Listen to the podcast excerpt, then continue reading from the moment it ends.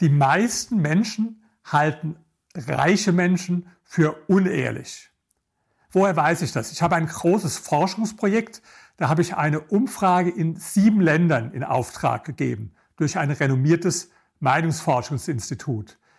USA, Großbritannien, Frankreich, Deutschland, Italien, Spanien und Schweden.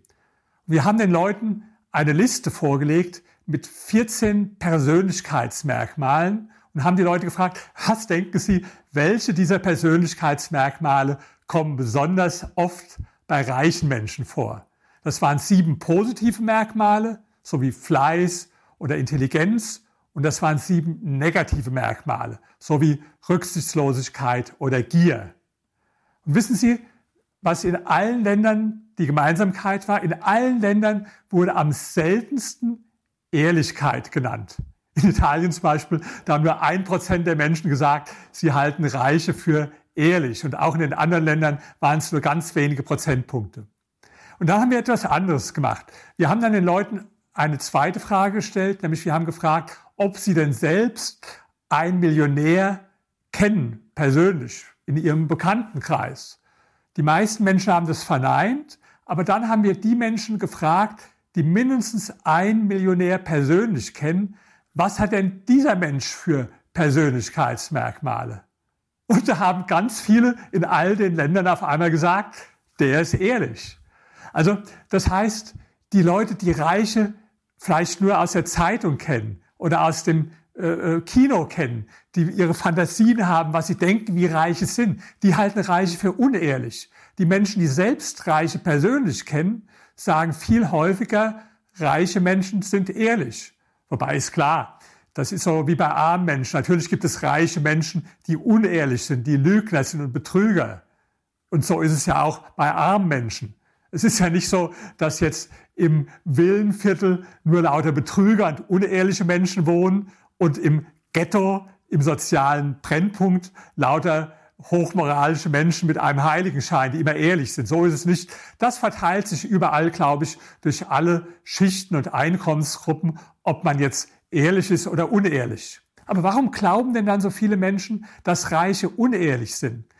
Das hat einen anderen Grund und auch das hat diese Umfrage gezeigt, dass viele Menschen dem sogenannten Null-Sum-Glauben anhängen. Man nennt das in, in Englisch Zero-Sum-Belief. Das heißt, diese Menschen glauben, dass die Reichen nur deshalb reich sind, weil sie den Armen etwas weggenommen haben. So ungefähr wie in dem Gedicht von Bertolt Brecht, vielleicht kennt das der eine oder andere, der sagt, reicher Mann und armer Mann standen da und sahen sich an und der Arme sagte bleich, wär ich nicht arm, wärst du nicht reich.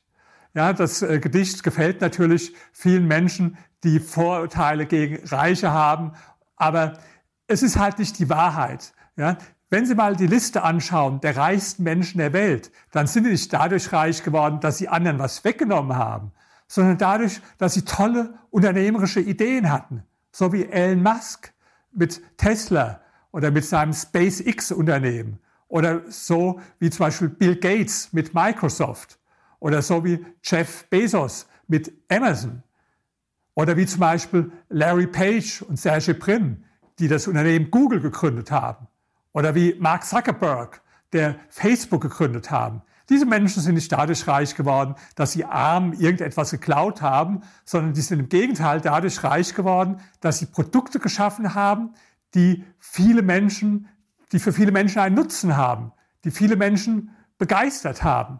Das war der Grund. Deshalb denken Sie noch mal drüber nach, wenn Ihnen mal jemand die Frage stellt, welche Persönlichkeitsmerkmale verbinden Sie mit Reichen und falls Sie keine reichen Menschen kennen, ob es wirklich so ist, dass Sie das pauschalisieren können und sagen, Reiche sind unehrlich.